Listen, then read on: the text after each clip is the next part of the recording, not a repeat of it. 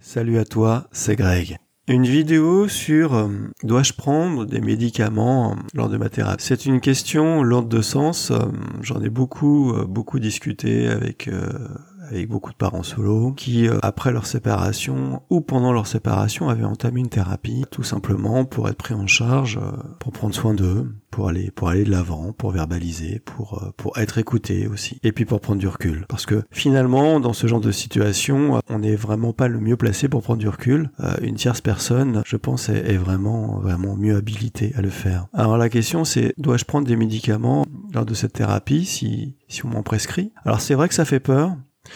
Ça fait peur de prendre des, médi- des médicaments parce que tout simplement on ne sait pas comment on va réagir euh, physiquement, psychologiquement. Ça peut être un bouleversement interne, euh, physique, émotionnel. euh, ça peut affecter ton sommeil, ça peut t'affecter toi tout court. C'est vrai que c'est une démarche qui n'est pas qui n'est pas à prendre à la légère. Et si tu n'as jamais pris de médicaments, je comprends tout à fait ton inquiétude, ton angoisse. euh, en tout cas, tout ce qui pourrait découler de cette nouvelle information à assimiler. Alors déjà, dans un premier temps, il faut bien que tu dises que si ton thérapeute, qui logiquement doit être un psychiatre, car euh, il n'y a que qui peuvent te délivrer des médicaments, euh, s'il le fait, c'est qu'il pense que tu en as besoin et que et que ta situation doit être euh, traitée euh, d'un point de vue euh, d'un point de vue allopathique. À partir du moment où tu as instauré une relation de confiance, parce que évidemment, je dis que c'est évident parce que c'est important pour euh, pour toi, c'est important pour tout le monde.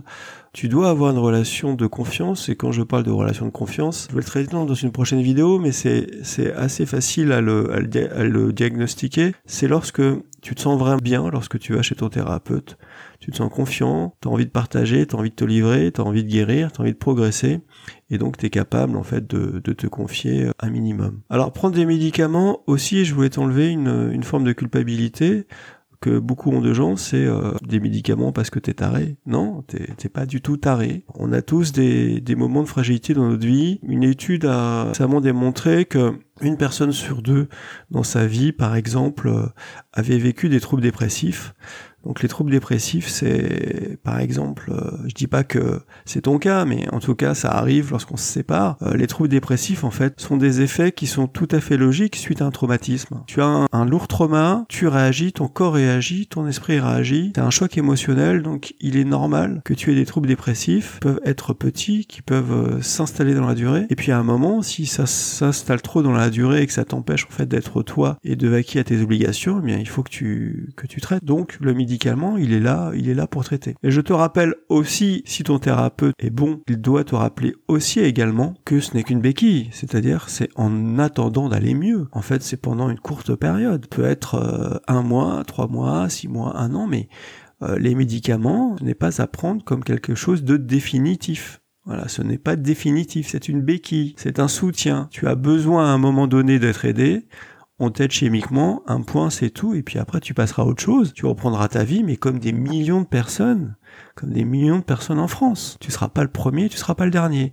Je te dis tout cela parce que c'est pour t'enlever cette culpabilité de te dire je ne suis pas normal, je ne suis pas comme les autres, je suis taré, je suis irrécupérable, euh, je suis tel, descendu tellement bas que je dois prendre des médicaments. Alors je te le dis, tu seras pas le premier, tu seras pas la, tu seras pas la dernière personne à le faire. Voilà, tu dédramatises et puis euh, si tu crois en ton thérapeute, eh bien t'essayes. Et puis si ça te convient, tu vois qu'il y a du mieux, euh, tu vois que tu reprends ta vie en main, eh ben tu continues jusqu'à un certain temps. Euh, c'est toi qui le jugeras parce que c'est toujours toi qui es juge, n'oublie pas, c'est pas ton thérapeute, c'est toi. Et, et puis après, tu rebondiras et tu iras de l'avant, tu iras ailleurs. C'est en tout cas, c'est c'est tout le bien que, que je te souhaite. Je te dis à très bientôt, tu peux m'écrire, tu peux m'écouter sur d'autres podcasts, abonne-toi si tu as aimé. Je te dis à très bientôt. Allez, salut